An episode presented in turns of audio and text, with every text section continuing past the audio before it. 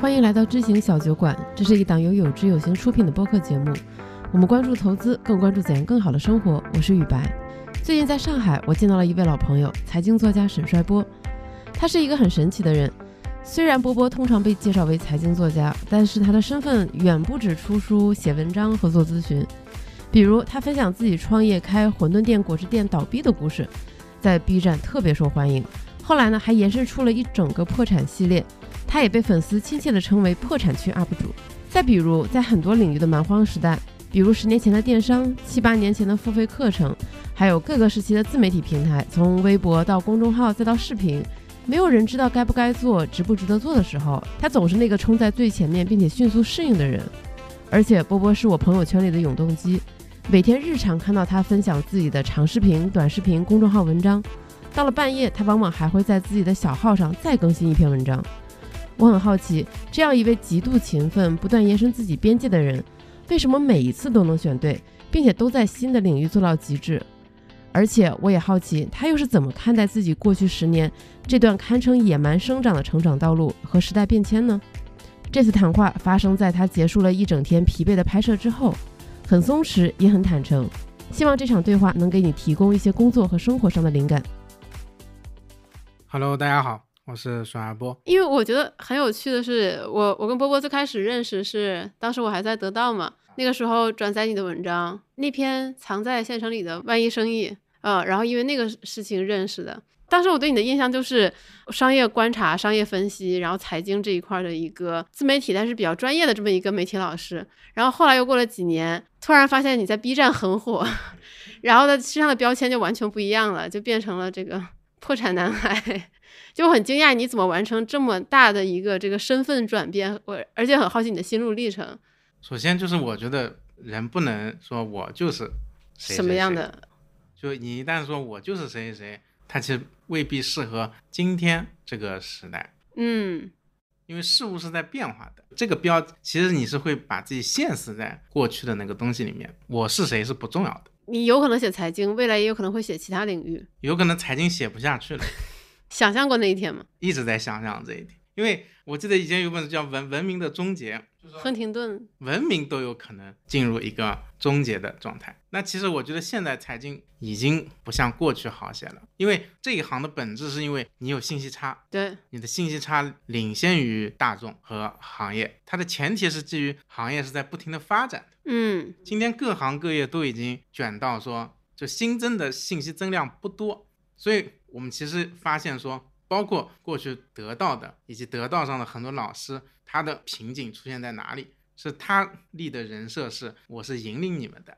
那一旦你不具有引领性的时候，大家就说你江郎才尽。嗯，所以其实我们很早就预设了这么一个结局，我们就改变了我们的定位了。你不要去做引领者和导师，做导师的命运一定是被信徒抛弃。那么你要做朋友。一旦做了朋友，其实那说错了也就说错了，嗯，所以这是我们转到别的平台之后的内核啊。至于说做什么栏目、表现形式、怎么演绎、怎么打流量，那是另外啊一个术数。但是其实核心是因为我们不认为再可以像那个时代一样去引领你的读者。其实你什么时候有这样的一个认知转变呢？嗯。从瑞幸闪电战开始，我就有这么一个很深刻的一个想法。因为其实这本书出版的时候，就是它的高光时刻，也是这个企业在那个阶段，二零二零年头上的最高光的时刻。没有当时的那个事情，理论上它应该风靡好几年。但突然有一天，它没火多少天，你就变成了另一头的火。就所有人都说这是一个骗子公司，然后他找了沈亚波跟他一起做骗子，写这本书。那一天，你就会发现骂你的很多还是原来很追捧你的，整个过程你会觉得他是很离奇的。那么作为这个漩涡周围的这么一个人，你对这件事情的理解是不一样的。从那一天起，我们重新去思考，说到底是怎么去定自己的位置。那我觉得不应该是以引领，或者说以以那种身份，而是重新看待很多东西。我觉得那是很关键的节点。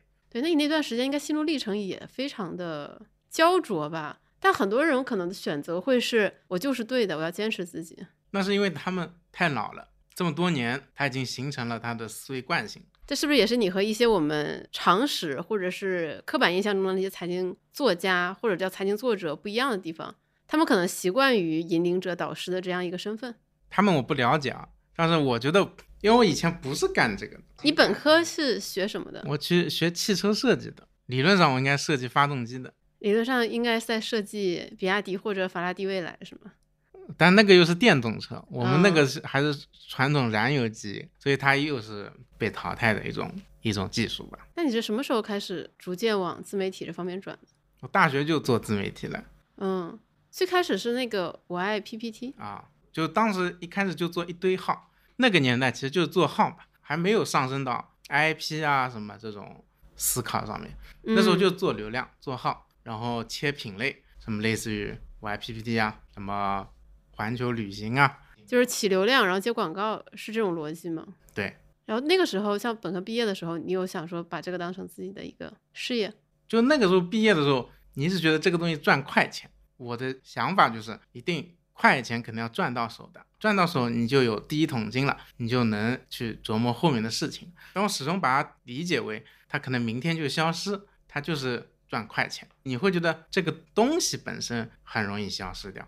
嗯，所以一边赚快钱，我一边就去上班嘛，去的就是最不不可能消失的公司，卖化妆品的，卖牙膏的，所以你就觉得这种公司干的事情才是永恒的。嗯，就是像可口可乐一样，对，大家永远是有这个需求。嗯，然后我我记得你在视频里介绍过嘛，你当时好像工作一年就开始去做电商部，因为当时去电商是因为那时候电商还不叫传统电商，还是新的电商。对吧？大家连电商都没搞明白是什么，嗯啊，所以我觉得那个是代表未来的。就你卖最传统的东西，也得用最前沿的方法嘛。我我会发现，其实你会一直，我不知道不知道你是不是你的性格原因，你一直还是会就是预判未来，甚至会有一点焦虑。嗯，你总觉得就是现在拥有的东西可能是转瞬即逝的，给我感觉就是把“可能”两个字去了，它就是转瞬即逝的。嗯，所以你本质是个比较悲观的人吗？是的。即便你一直在给大家讲很多故事，讲很多道理，但是其实你本质还是挺悲观的。我觉得在具体的事情上，我都是比较乐观的。就比如说，哎，我们投资做这个东西啊，或者投一个什么朋友的项目，嗯，那我可能都是比较乐观的。你不乐观，你也就不会去做这个事。但是你要问我很多事情的看法和大的看法，和我总是比较悲观的啊。那你开始财经方面的写作是什么时候？一四一五年吧，一五一四一五年。那你想，你其实你大学的时候，你看你做的是这些流量的工作生意，然后你打工的时候，你做的是电商这块，你怎么会想到说是切入到财经这个领域去写文章？嗯，因为当时就是爱好，就是你就觉得说这个工作很很酷，他能认识很多人，嗯，这是一开始的想法。对你那个时候还在工作吗？你一开始写。文章的时候，我就工作了一年，我就不干了。哦，当时在家就开发课程，当时老罗还没搞搞得到。嗯，我就我是很早我就认为肯定是要收费的，所以我也做知识付费，做知识付费啊，什么就是各种 PPT 教学啊，嗯，Excel 啊，Word 啊，演讲啊，什么就是这种这种具体的，就是能够比较快速的解决你生活中具体问题的。是的。那个时候还挺挣钱的，这个。然后写财经类的文章是你当时的一个爱好。就我感觉我在每个阶段都有一条主线啊，一条当下我一定要赚的钱，和一个我当下不挣钱我得为未来布局的事情。所以在当年那个事情就属于为未来布局的事情。对我因为感觉一般人会说我要搞一个爱好，很少会有人说我这个东西是为未来布局，因为因为感觉很难预测未来什么东西会是趋势。但我判断这个，我从来没没没判断错过，没有错过。听到这里，听众朋友肯定想问你，你现在的预判是什么？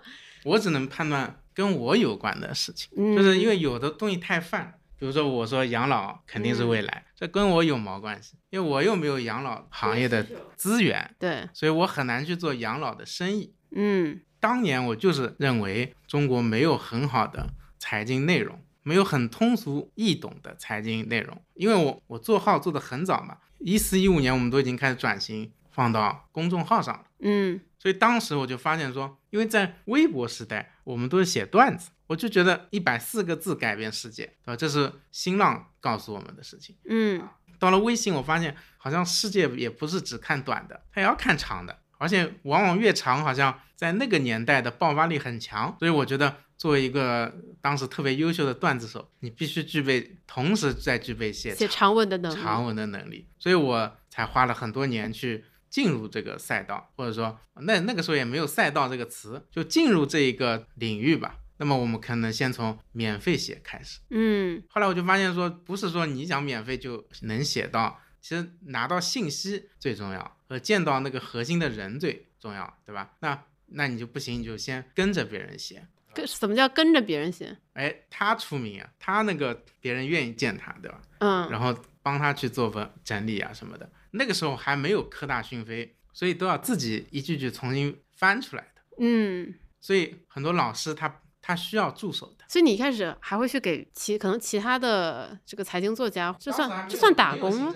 当时就是给一些年长的长辈啊、朋友啊啊，比如说他说我今天要去见谁谁谁，那你有没有兴趣？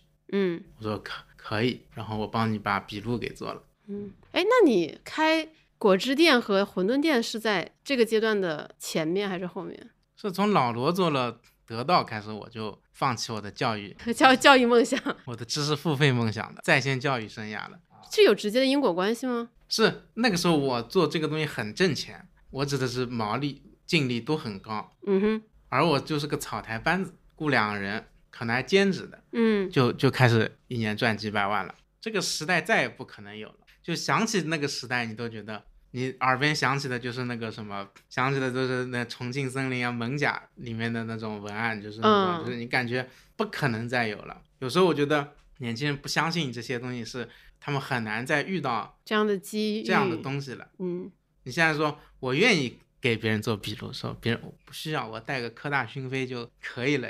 所以我做知识付费之后，我赚到了一大笔钱，然后我发现突然它不赚钱了，为什么？因为类似于老罗等等的一批平台，就一大批融了钱的都在做，我的价格和流量体系都被破坏了。所以当时我签老，我当年最早签老师都是拿个 PPT 跟人家讲什么是线上课程，嗯，然后老师问的问题是，那我被盗版了怎么办？过去出去讲一堂课一万，现在你卖个一两百块钱，我被盗版了怎么办？他都问的都是这种很原始的问题，就跟电商的蛮荒时代品牌会说。串货了怎么办？是一样的。嗯，等到老罗出来之后，你就会发现，说我当时是三流的流量，三流的平台，那我最后只能签到三流的老师了。那三个三流就变成九流了，它不可能变成一流的。所以这个赛道，我觉得肯定是跟我快没有什么关系了。于是决定投身实业。那我就想做一个利滚利滚利的，利滚利滚利滚利，就是一个点子，嗯，不停的做下去。那就是可复制开店，嗯，规模化，对，所以我才做了那个东西。这果汁店，它整体有帮你赚到钱吗？还是说阶段性赚到过，最后亏回去了？哎，但最大的贡献是成为了你的视频素材。我最大的贡献是让我深刻的理解了生意，还是要做过才才知道很多东西啊，因为它是人性的抉择，它不是智商的抉择啊，所以就像理财是一样的。低买高卖，然后坚守价值，不为别人所动，摘到时间的玫瑰。但是事实上你会焦虑的。比如说，你就我昨天还在吐槽，你就二百股，你一顿猛操作，你赚了一倍，那是因为你只有二百股。当它占你的身家的百分之八十的时候，你就不是这么考虑问题。它每涨一点，每跌一点，都是让你心惊肉跳的。所以我觉得我跟别的专门写文章的人的区别是。他们大多数没怎么做过生意，嗯，所以你当时是一边开果汁店一边写文章，哎，你这个精力管理，我觉得也是蛮佩服的，就是永远有一个主线，还有一个为未来布局的线，在当时主线应该还是写文章吧，因为果汁店不是你的利滚利滚利吗？当时就是全身心开店，业余写写文章。那你的馄饨店是你开了几家之后再开了几家果汁店之后再开的？哎，因为当时觉得果汁店开得很顺畅。商业奇才，所以我觉得所有餐饮我都能 hold 住的。嗯，像你在 B 站的话，因为我一开始看你一开始发的视频，可能还是偏商业或者常规财经，但是后来就是馄饨的那个视频就爆了嘛。你当时是怎么想到会把自己的这个故事搬上来的？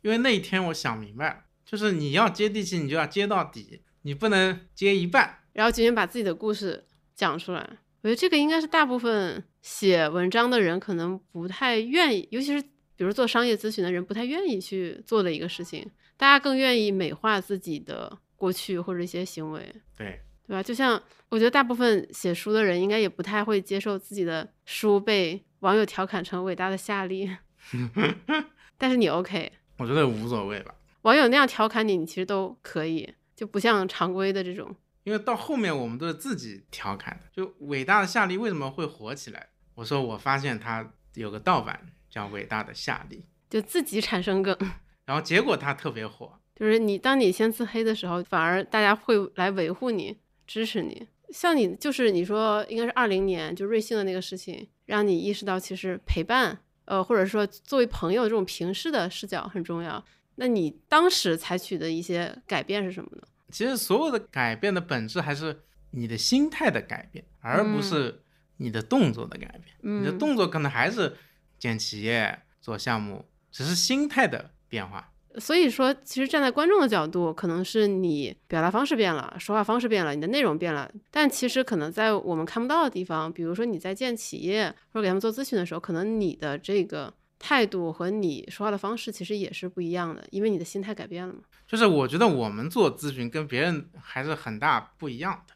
我只认为在我专精的一环，我能给你咨询，我不认为我能挽救你这个公司。嗯，之所以我的客户多。是因为我只做一环咨询，我不做全咨询。那大多数人他想吃的是一个公司所有都要我来做，所以它其实服务的量不会特别多。我们只做一环，因为我觉得我们我们的优势是在于，一个是这一环我特别专业，其次是我见的公司足够多，而且这两件事情要不停的循环的，就就是越来越专，越来越精。是，所以你做哪一环的这样的咨询？我们就做企业公关。和企业形象，嗯，举个例子，比如说奥特利很好喝，这个工作它不属于我专精的，它属于别的咨询公司或者广告公司。对于我来说，专精的就是为什么 Oatly 这个公司是一个好公司，它的商业模式，你你要需要让投资人知道。其实，所以其实我们跟很多机构会有很多联系或者说交流吧，嗯，是我们其实是善于把企业的内在价值表达出来。这挖掘企业内在价值，这不是基金经理干的事儿吗？我们跟基金经理差工作也有点像吧，也要实地调研、看财报，然后访谈。所以你们公司其实现在你刚刚说三十多个人嘛，那就是专门做咨询这一块的人占的比例有多少？应该这么说，我们其实很弱化咨询的。OK，所以我们公司没有咨询师这个这么一个岗位的。这种选择的结果就是，我每年都能做几百组客户。哇，几百组？对。因为我只做一环，所以我的人可以同时进行 N 个项目。因为你如果你希望拿一个老板一个项目一年拿他个很多钱，你就得一堆人扑在他上面，哪怕是没有用的，嗯，你也得证明你很有用。但我做的就是一环，所以我做的生意我一直称为叫做爱马仕的腰带，爱马仕的腰带，就我一定不是最贵的，嗯，我一定不是贵到你觉得发质的。但是你没到那个阶段，你不需要爱马仕腰带，就必须到了那个阶段你才需要。那它还是贵的，但是它的单价不会高到离谱。哎，那像过去半年，当你看到瑞幸这家公司的口碑发生了如此大的变化，你的心态又是什么样的？我可能没有什么感受。前年我一直在等待它翻身，和大前年，当然它好肯定是高兴的，但是我我已经没有什么感觉了。包括又有人跑来说。哎呀，你这个当年高瞻远瞩，对吧？写的都是对的啊，当年写的确实都是对的，包括它的数字化、它的信息化、它的典型等等等等，就到今天，我都觉得他们除了里面给我的有一些造假的数字改一改，其他没有太多要修改的这本书。所以我现在对于这件事情我就很平静的，可能心态过了那个阶段，没有太要证明什么。因为他我也没有天天拿出来拍成视频说，你看我翻身了，我翻身了。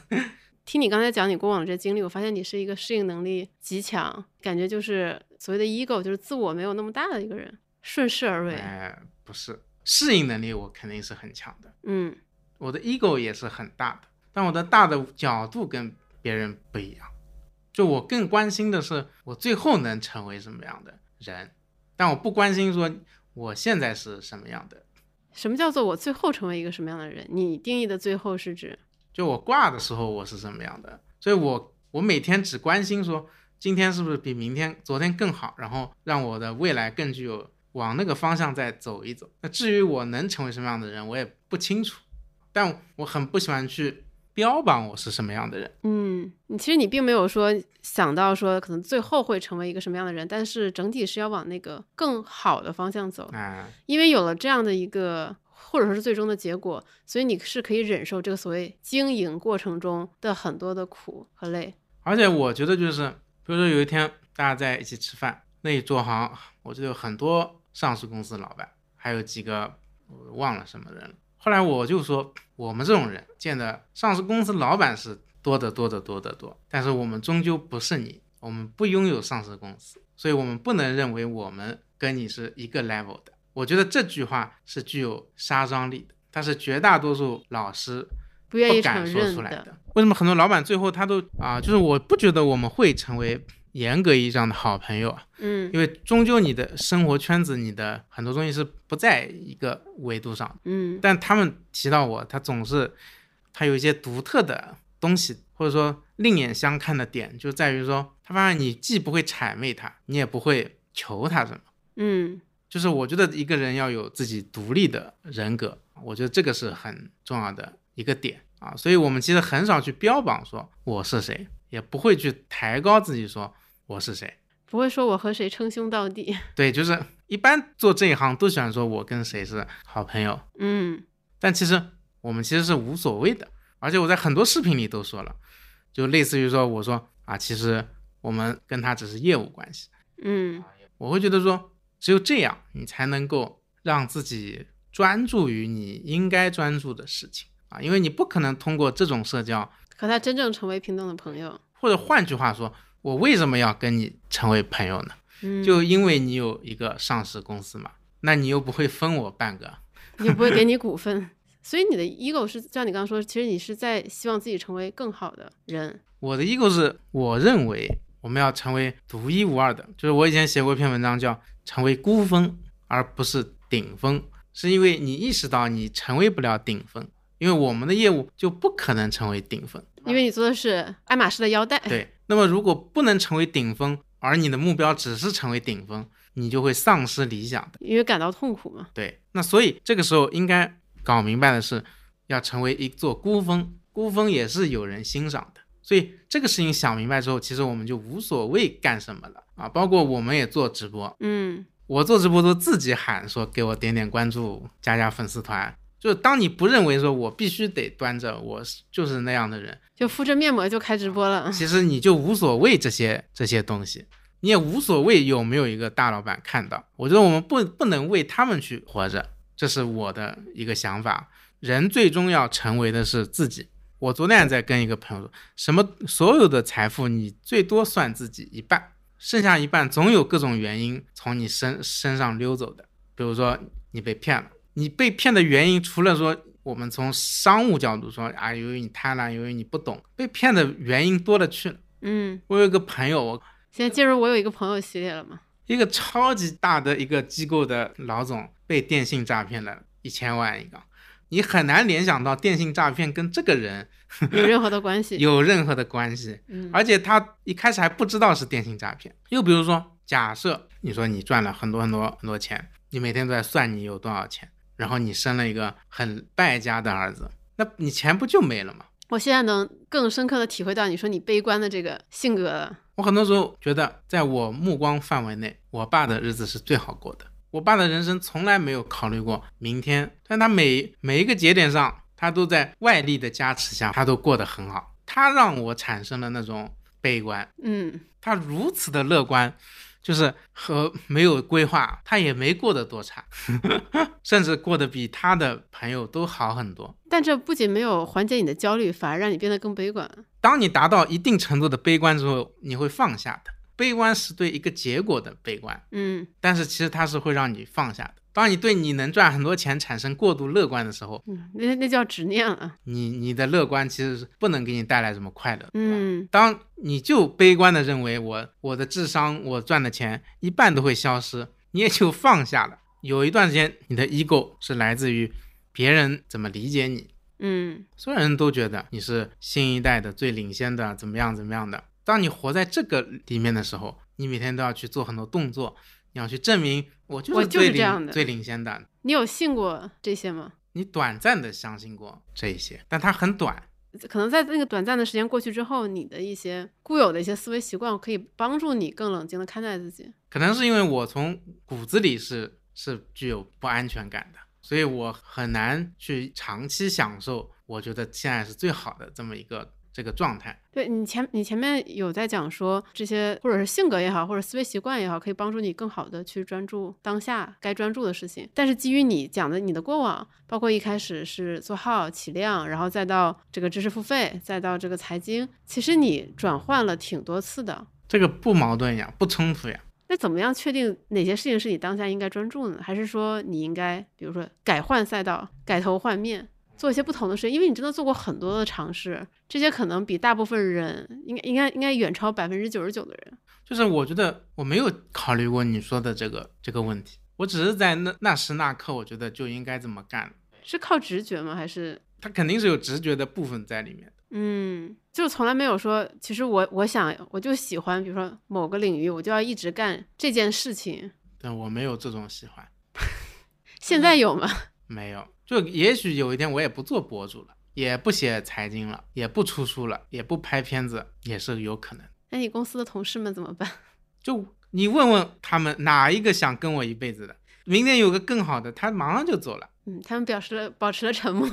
我觉得这很正常，就是这嗯正常到说，因为我对这个关系是的终极是悲观的，就大家都总会分开，所以你问他们，我们应该是相处的很好的。但是有更好的机会，也会毫不留恋的离开。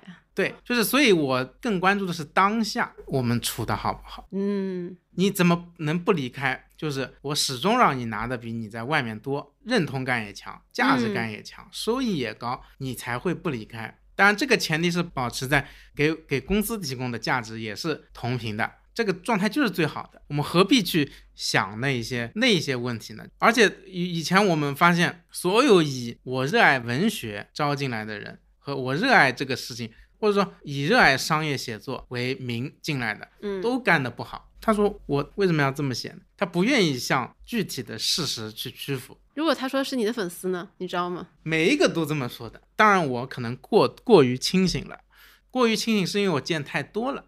在我这边，我走在机场，我都被人赞美。称，哎呀，我是你粉丝，哎呀，你竟然做经济舱，哎呀，你真真的是这个什么又勤奋又努力又节约，哎呀，这我们不排除一定是有一定比例非常真诚的赞美的，但这世界上绝大多数的赞美都是包装过的，所以你见太多之后，对于每一个个案，你都要你都很难再去相信那些东西的，所以你就会极其的冷静和极其的很清醒，很清醒，你也不容易很快乐，也不容易很伤心。就是你现在的情绪应该是在一个中间的这个区间里波动，没有什么极度的狂喜或者极度的悲伤。我那天我开年第一天我开会，我说做一段时间你对这件工作疲惫了，嗯那我说但是你要明白你是个成年人，你对这件事情疲惫了，你不要把它扩大化为对于同事、对于公司的全面的否定，对吧？你是个成年人，你到哪工作都一样。嗯，我发现你你不是发了很多关于破产之路的这些视频素材，然后也有致富经这个系列。我会发现，当你讲破产的时候，大家都觉得看的特别开心，很快乐，讨论的很踊跃。但是你发致富经的时候，大家就会在底底下拼命的质疑。我觉得这个东西要分几面看，一个就是说有大量的评论是噪音，嗯说哎呀，我只看破产，确实可能是有这么一撮人的，而且他们特别喜欢评论，他的评论概率是那些喜欢看都喜欢看的人的 n 倍。所以我们一直在内部说的是，不要去被某一些意见带着走，你要坚定做自己的东西，优化你的粉丝结构。所以为什么我们做那个研报系列？研报没有什么弹幕也不多，但是它涨粉很快，说明总有一群人是要看有价值的东西的，但他看归看，他不说。所以为什么我说所有的内容要平衡结构？你不是每一条都要取悦所有人的。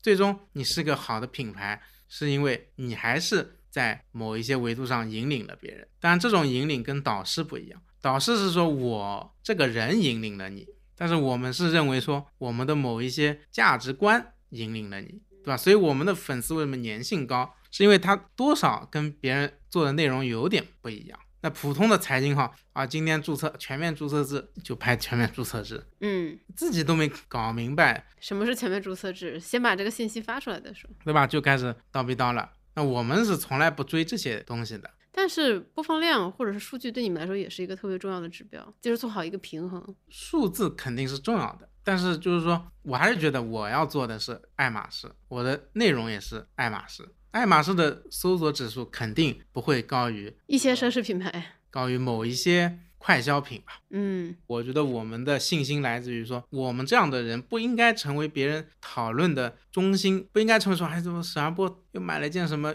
衣服，最近在干什么，而是应该说，啊，我要在某一个行业，那我推荐你看沈二波。所以每一个品牌也要明白。就是没有人往那一坐，说我跟你说，可口可乐是个伟大的公司。可口可乐的 CEO 曾经说过，哪怕一把火把我的工厂烧了，只要我的品牌在，我还是可口可乐。这种话只有两个做生意的人和两个 marketing 坐在那里会说。两个女生往那一坐，只是我想喝一杯可乐。所以我们能做到说让别人想到看你就不容易了。你别老想着像某一些人一样，天天想成为宇宙的中心，天天想着你要关注我。对，我觉得这个逻辑是不对的啊！你要成为就是在那个具体的问题里的第一联想，就不容易了。所以我觉得我悟到了一个长虹的奥秘。我我在二零二零年我就在内部提了这句话，我说要均匀的火、定向的火、持续的火。所以哪一年闪播从来都不是最火的，每一年都有人比我出风头很多倍。什么叫均匀的火？均匀的火就是啊，不要天天想搏一把。博一个大的，对我们一直讲的是叫高，每一年提高中位数，就提高中位数的这个数据表现，还是收入综合影响力吧？哦，以及收入以及所有的一切，嗯，我觉得都是不停的提高中位数，不要盯着最高值和最低值。我觉得那个东西意义不大。比如说，没有人知道自己的巅峰之作是什么时候降临的，嗯，也有可能它就是你成名的时候的东西，就是巅峰之作了。所以要放弃对这件事情的执念。哎，那在藏在县城里的万亿生意之后，你有试图再去炮制一篇类似的爆款文章吗？就当时你肯定是试图过的，在那个阶段，我一直觉得，在我二十七、二十八、二十九的这个阶段，是文字创造力的爆发力最强的巅峰时代。就我可以这么说，它就是巅峰时代了。我之后的人生不可能出现。那么高密度的，那么强悍的连续的，你回看那三年，一八、一九、二零年，我那个爆款刷屏量是今天不可逾越的。首先，我认为宏观环境已经发生了变化，就没有那么多新的东西带你去发现，没有那么多信息差。对，当年写拼多多，你只要写的最好，现在什么下沉下沉市场都饱和了，对吧？当时写小镇青年消费分级，写中国人有多少钱，这些都变成了今天的。常识，常识，对吧？每一个博主都能张口就来。嗯，那个年代做那些东西，其实是基于之前你做生意、你开店的一些洞察。今天我认为不会再有这些东西了。你要接受这个第一点。第二点是说，你的精力就是不如过去的。比如说啊，我觉得阳了之后那个一个多月，你都觉得你连继续维持头部都很难。为什么？因为你觉得最猛的时候，你可能讲四个字就要咳嗽了，那你还录什么节目？还录什么播客？就是你一行字一行字很难去录，那你就影响你的完整的表达，啊，就不要提表现力这种东西了。所以你的巅峰做某一个事情的巅峰时代是有限，就跟球员是一样的。嗯，所以为什么梅西是传奇？是因为他真的是过了身体的巅峰年代，创造了巅峰。还是最终还是拿到了世界杯，是，所以它符合了人们对于英雄的的理解。但是爆发力过了，那时候都是通宵写，有一个想法，通宵写。那时候我记得不止通宵写，那时候一年飞一百多次。我觉得那个巅峰年代不可能再回来了啊，你你无法再达到那个极致了。我们就不说阳的那两个月了，你肯定是达不到了。那 OK，以及我这两天在看那个张颂文的一个一个视频，他说，因为他是典型的就是火的很晚的人嘛，他说那我太想火了，然后他说我又，但是我火了之后我又很担心这个日子很短。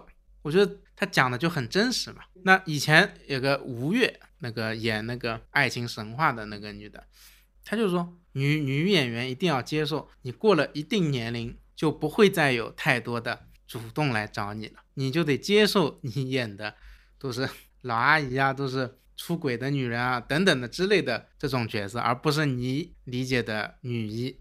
所以其实是说体面是什么？你不要去勉力维持那个架子。体面的下来，你才有机会再一次上去。体面也是你们的那个，你们那个是 slogan 还是什么的？四个词里面一个。哦，得体。哦，对对。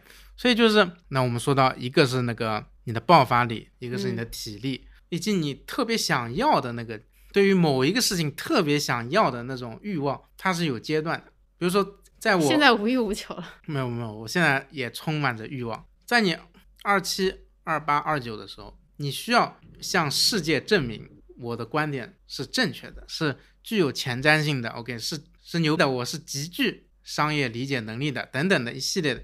你希望很多很多人认可，尤其可能一开始某一篇是偶然，你希望把这种偶然变成常态。等它变成常态之后，你对于这件事情的。想法你就要变了，你就不应该再去天天去证明我是对的，而是要让自己知道自己其实知道这些东西是没有什么卵用的啊！我觉得这个是很重要的。所以就是说，人一定要靠欲望去一个接一个的欲望去驱动自己的。人一旦没有了欲望，其实你就是加速衰老的。尤其是你没有生存压力的时候，再没有欲望，那你这老的这 很快速的就很快就油腻了，就颓下去了。对吧？但是但是像你最开始跟我讲说，比如说从微博时代到公众号时代，再到长视频、短视频时代，这样呃，在外界看来连续追逐这个风口和趋势，不会觉得很疲惫吗？他就会很疲惫，所以他最后支撑你的一定不是，一定不只是现在能赚多少钱，他一定要靠一些执念、一些 ego 的，就是你还是希望去证明你的上限到底在。在哪里？你这个阶段的上限在哪里？还是想要去试探，或者是寻找？是你一定要去努力的向上去，再去探一探，说我是不是还能再向上？嗯，我觉得这个欲望本身像求生欲一样存在。你只有把这个欲望上升到求生欲一样的欲望，你才能保证你不停的去尝试新的东西，以及不给自己找借口说。啊，我就看很多文字作者写什么，说什么视频是降维打击，瞎扯吧！视频这么难做，还降维？说有个手机就能录，嗯，是就能录，但是你录录看，对啊，你能录好吗？对吧？什么降维？明明就是升维，嗯，不给自己找借口，本质是因为你想再向上，你这样还想证明一下，试一试是不是自己还能突破？我觉得是这么一个逻辑在在里面。对，但是很多人就会继续坚守在他的长文时代里，嗯，仍然继续做公众号，而不是做任何视频上的尝试。嗯，挺多人这么选择的。我们就觉得公众号不能放弃，嗯，但是应该更完善，这是我们当时的想法，以及当时其实是觉得，如果抓不住视视频，先不说哪个哪个平台，你总得有一个，那我觉得你很很快就变成上一代了。这种焦虑感是极度强烈的，所以在第一阶段，如影随形的是生存欲驱动你去做这件事情。到了第二阶段，是是证明自己的那个那个欲望在驱动你自己。根据你现在的这个设想，还有第三个阶段吗？我觉得目前是这两个为主，第三个是我见不得别人比我火，就是尤其是我见不得那些我觉得没什么的人用了一些新技术比我火。一旦我发现这个是我，我半夜我就要睡不着觉，把他们叫醒，他妈立刻给我研究新技术，赶紧我们要搞起来，然后再一次证明，你看我们的数据是比他们漂亮。你前面明明说不追求是，就是比如说这一年最火的，不追求啊，是不追求啊。对啊，但是你不能忍受那些比你差的人。我指的是中位数，你总不能比人家低吧？但是你不要去追求极端数据嘛。就是他们做 B 站，我我也要做 B 站；他们做抖音，我要做抖音。但摊子不会越铺越大嘛，然后就死磕呗。我觉得其实是你不知道自己没有事情做之后该如何生活吧。你习惯了这种工作节奏是吗？对，所以其实我觉得我我阳阳后的那个一个多月，我都很绝望的点是觉得，你觉得这个英雄迟暮，因为你你的战力下降的很厉害，你干不了太多的事情，嗯啊，总有一天你的就是你肯定身体先衰退，对吧？脑力还在上升，然后你们达到了一个历史的拐点，就是你的脑力和身体一起衰退，一起衰退，而这种感觉就是你阳后的感觉，你可能是。突然断片了，就不知道说什么了，脑雾了。所以我的意识到的问题就是，留给你的黄金时代，其实是你能不能在这个时间点里抓住下一个阶段的入场券，就决定了你能不能进入下一阶段。现在大家都说三十三十多岁焦虑什么的，有的话我是不适合讲。就你之所以三十多岁，一定是因为你二十多岁的时候没干什么啊。当然这句话很不具有现在年轻人的那那个，不能这么讲。但是，当然，如果你是过度攀比的焦虑，那是你是自己找事。如果你真的是混太差，那肯定是因为二十多岁那个啥了。所以躺平从来没有出现在你的选项池里，是不是？它一定是最后的选择，就是躺在坟墓里的那个平。我觉得就是人生要有生命力，它不应该是。这么去做，我我觉得就是就是你你感受的生命力，其实很多的是源于你的创造力和你的影响力，而不是躺在那里舒舒服服躺平摸鱼这些事情带来的。我觉得偶尔啊，你说你去沙滩上躺一躺，你肯定是觉得快乐的。但是你天天躺那里，起码对于我来说，出现的就是巨大的恐惧和焦虑，以及愧疚。就是我觉得愧疚是从哪来的？你对于生命的愧疚。你又没有跟生命承诺什么？就我可能是 P U A 自己特别特别强烈的、特别成成功的一个人，所以我觉得“生命不惜，奋斗不止”这句话是刻在我的思想钢印。可能某个阶段太累了，你也选择说我休息休息，但是你一旦缓过来，你也是很难接受那那种状态的。而且我有极强的规划性。你的规划是指，比如说这个五年或者这几年我要干成什么事情？这种就是你的人生不存在走一步看一步这种事情。那是我爸的人生，那不是我的人生。就有时候我觉得我爸以成为一个反面案例案例的方式，成功的塑造了我。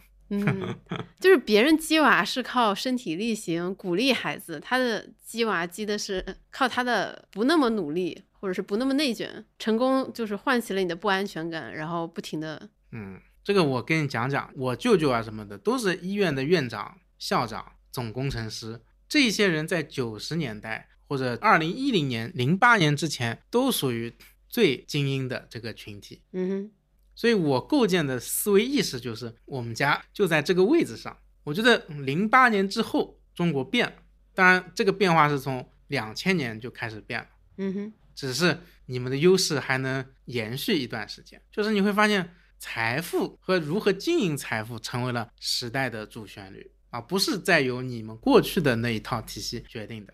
所以我就觉得说，这是典型的一个知识分子家庭被边缘化的过程啊。当然，它的变化比起底层肯定是好很多，只是你不再处于你理解的舞台的中央了。那你就要去挽救这件事情，所以在我的人生字典里和过去的很多年里面，他都是这么过来的。就十岁之前就是一个小少爷，无忧无虑，就我想要什么就有什么。我们家以前祖产很多，虽然充公了很多。我们家以前住福州路啊，四马路，然后经常动迁，因为你家庭祖产多嘛，你就那个动迁的年代，所以那个时候你不存在买房这个概念的。啊，你总觉得你占尽优势，然后你要看病，你要什么什么，你家里总有人是最关键岗位上的。后来你发现这个世界变了，你发现那些东西都不好使了。我那个冲击感很强烈，所以我就意识到，我你要如何去改变，你就要接受商业时代的好多东西。所以以前我就是喜欢写文学的，我以前不看商业书籍的，在我大学之前，我我就看什么荆棘鸟啊。就这种这种东西的，什么《十日谈》，就那种俄国的书都是这种这么厚嘛，法国的都翻译过来都这么厚。原来《基督山伯爵》的原版翻译过来这么厚，那我舅舅小时候都带我读《红楼梦》这么厚的版本的。到了大学之后，我就彻底的，我说老子不看这些东西了，放弃了文学梦想。对你觉得你赶紧先混好一点，这件事情是很重要的。就能我现在能理解你这种急迫感。或者紧迫感。所以我一直有一个感觉，就是说以我爸为样本，不管你曾经多赚钱和多有优势，他总是可以耗完的。而且在时代巨大的变动的时代，它的消耗的速度是远高于你的理解的。嗯，过了那个年代之后，你发现说你要去重新站回每一个你所处的人群的中央的时候，你需要努力，你需要拼尽全力才能留在原地。所以这是我的一个一个感受啊。对你这样一讲就。非常理解为什么就是你这么勤奋，因为在录这期节目之前嘛，我们有聊关于个人 IP 和就是账号孵化的事情，然后波波就跟我讲说他朋友曾经试图孵化一些个人 IP，结果发现大部分人都做不到那么勤奋，尤其是如果把它当做一份工来打的话。我一天录了三个视频，可以了呀。对对对对，我很努力了，呃，一周出一个长视频，很不错了。为什么对我还有那么多的要求？就即便你刚才说，就是可能像文字长文，你们更多的是一种现在是一种布局，但你不是还在写你另外一个公众号吗？那个是要保持，我觉得保持手感。嗯，就从你身上真的看不到懒惰这两个字。但我觉得我已经比以前懒很多了。以前是极度的卷。当然，我觉得也跟行情有关。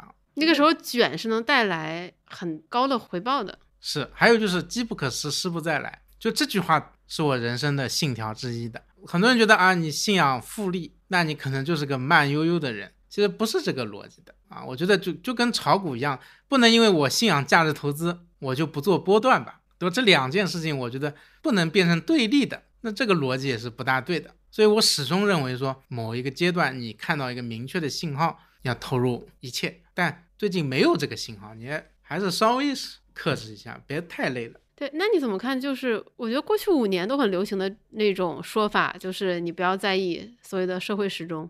什么意思啊？比如说你不用很急着说去工作，你可以去 gap year，你可以去玩儿，你过几年你再回来去读书、去工作都来得及啊。但它其实和你说的“机不可失，失不再来”它是 矛盾的。我觉得这个看周期的。就 gap year 这个东西，我第一次听说的时候，是我我上大学说 gap year 就是什么，你选择你不知道自己要什么，选择一年旅游啊什么鬼的。当时想是什么鬼扯淡的东西，后来变成了一个潮流。我觉得是因为中国这么多年推动中国发展的很多浪潮是叠加在一起出现的。这就意味着那一年就等于十年，等于几十年。所以，也许从此刻往后的日子里，这句话是对的，因为确实没有更多的全新的颠覆性的浪潮出现。我今天前面在跟他们说，三大指标都已经逆转了：一个是中国城镇化已经超过百分之六十五；第二个是中国人口中位数已经到四十；第三个，中国经济将永久性的在五个点以内增长箱体里面波动。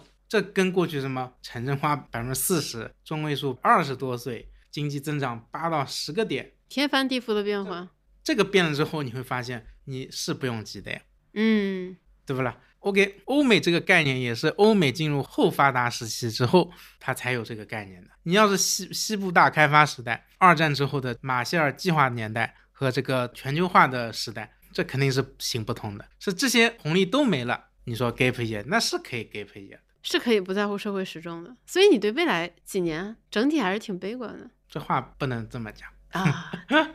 你觉得未来几年，其实年轻人可以放平一下心态，看你要什么吧。就是一定是以目标来确定行行为，而且就是他没有志向，你为什么要去帮他立志向？这是我觉得很多人很扯的。不渲染焦虑，给他们制造焦虑。也许志向就是一个稀缺的东西，它不是每个人都会有。和都愿意有，也不是每个人都需要的。对啊，而且我觉得我们顾不上别人，就管好自己都不容易了。那你能提供什么建议呢？你你不能提供什么建议，因为你的经验是过去十几年对经历的，他在现在可能就不复用了。就像你说的，你现在现在也没有人找你做笔录了，因为都有科大讯飞。对，就我们以前做微博的时候，都是大多数人也不知道怎么做，但我觉得就很容易，就是容易的点就是。OK，今天一个自媒体公司要几十个人才能维持优势，以前都是几个人的呀。嗯，以前都是草台班子的，都是几个人夫妻老婆或者几个就开始干了。今天我觉得视频化之后，它的难点在于说，以前随便写段子就有钱了，就有流量了，有了流量就有钱。今天大家都那么卷，都一堆人拍一堆人，你都不一定有流量，所以这个门槛已经被推高了。那你早年做卖衣服，你就去四季青批发一些了。你现在能这么做吗？你肯定做不了的。所以每个时代都有它的痛点吧。现在你要像草台班子、普通人再去找机会，确实很难。而且有的时候，我觉得也不是因为我们目光远大，所以干到今天，是因为你做点什么都有点正反馈，然后就坚持一直做下来，然后你就做啊做啊做，做啊做，就到今天了。如果做什么都没反馈的，我可能确实就不做财经了，对吧？你写了五六年都没一篇都不火，这也很难的，对吧？那你说以前我说我成为中国的德鲁克，后来发现这是个伪命题来着的。首先，德鲁克的时间点就是就后工业革命时代。所有的一切还没有一个人来彻底总结清楚，但它出现了一种全新的业态，所以需要德鲁克来总结。正好德鲁克干这个，他又是干的人里最好的，他就做出来了呀。那德鲁克总结完了，你能总结什么呢？你最后发现讲到管理，讲到还是这些知识点，就好像说以前我听很多东西说大师写的是什么中国人史纲。等到中国人史纲这些都做完了的，你只能写南明史了。嗯，南明史都被人薅完了，你只能写万历十五年。你只能不断的更细分。万历十五年都被薅完了，你只能写啊明明代末年中国财政啊什么这个农农业体系什么什么这一些东西了。所以你会发现每个点越来越细。所以做德鲁克不是说我我要成为德鲁克就可以的。因为它不是纯虚构文学啊，嗯，它靠的是时代，靠历史的进程。对，在那个进程中，你赶上就赶上。所以我觉得我们以前赶上的点很好的点在于说，传统财经他写六 C 个嘛，他写精益管理很牛逼，对吧？嗯，拼多多是个什么东西啊？小罐茶肯定是骗子吧？瑞幸肯定也是骗子。就当年我们做的那所有一批企业，它出生的时候都是不被认可的。然后你提出的观点都是具有大量的人不认可的，所以那个时代是互联网浪潮的移动互联网最后一波浪潮带来的一些组织要素的重构、生产要素的重构。你抓住了那个时间点，你做出了这些经典的东西，结束。你今天你还写，你写个球，没有什么好写的呀。所以我们要明白，我如果还坚持做这个，只做这个，它就是缘木求鱼啊。我们自己也感受到。我们的标的从万亿生意到千亿生意到百亿，到最后说 这一门生意竟然能做两个亿，就是你都觉得这篇文章很棒哦。然后这个小生意竟然能做两个亿，你会发现你的点越来越小，对吧？就不再像过去的那那种东西了。那你还指望它什么呢？所以，我我是这么想的。那既然这样了，那你不如去开个店，因为现在大家都没有机会创业做大生意融资了。对吧？我我感觉我当年搞自媒体后期，我还拿了别人一笔钱，后来我们回购了，我还能赶上拿到五百万投资这么一个历史性的节点。过了那两个月，就再也没人投了。就是你，你总觉得说你还是赶上了很多东西的，嗯啊。那如果赶不上，也就没有了。那赶上了，你也也得变，你不变，你很快又又过去了，又被淘汰了。我只要一看到我爸，我就想起来还得奋斗。因为指望我娶到一个一个像你妈那样的 家的老婆，再生出一个自己激自己还自己卷自己的还能创业成功的人，这个概率是很低的。但是这种悲观又让我想明白一件事情，就是你就是管好你自己，你对父母有交代，你让他们安度晚年。至于以后孩子，你不应该为给他留多少钱而努力啊！我觉得很多父母。尤其是大中产都脑子不大，很正常的，老是想着要帮他安排好一切。你安排的路都是你过去中国没有大学生年代的路，嗯，那你不可能成功的呀。所以我觉得路还是自己走的啊。所以我我的想法就是游离于这种绝望或者这种悲观，跟就是我中性的一个，不能叫中性吧，想开了，中间的这么一个状态，就在这两端摇摇摆，哎。那你们今年或者是接下来两三年有什么你的规划吗？哎呀，就是竖屏做成顶流。竖屏哦，就是短视频也挺难的。这你们是什么三年规划吗？还是今年？反正工资开得下去，就要一直投入下去的。最早跟你一起做写财经文章的那些人，现在还坚持写的应该没有多少了。你说同行是吧？对啊。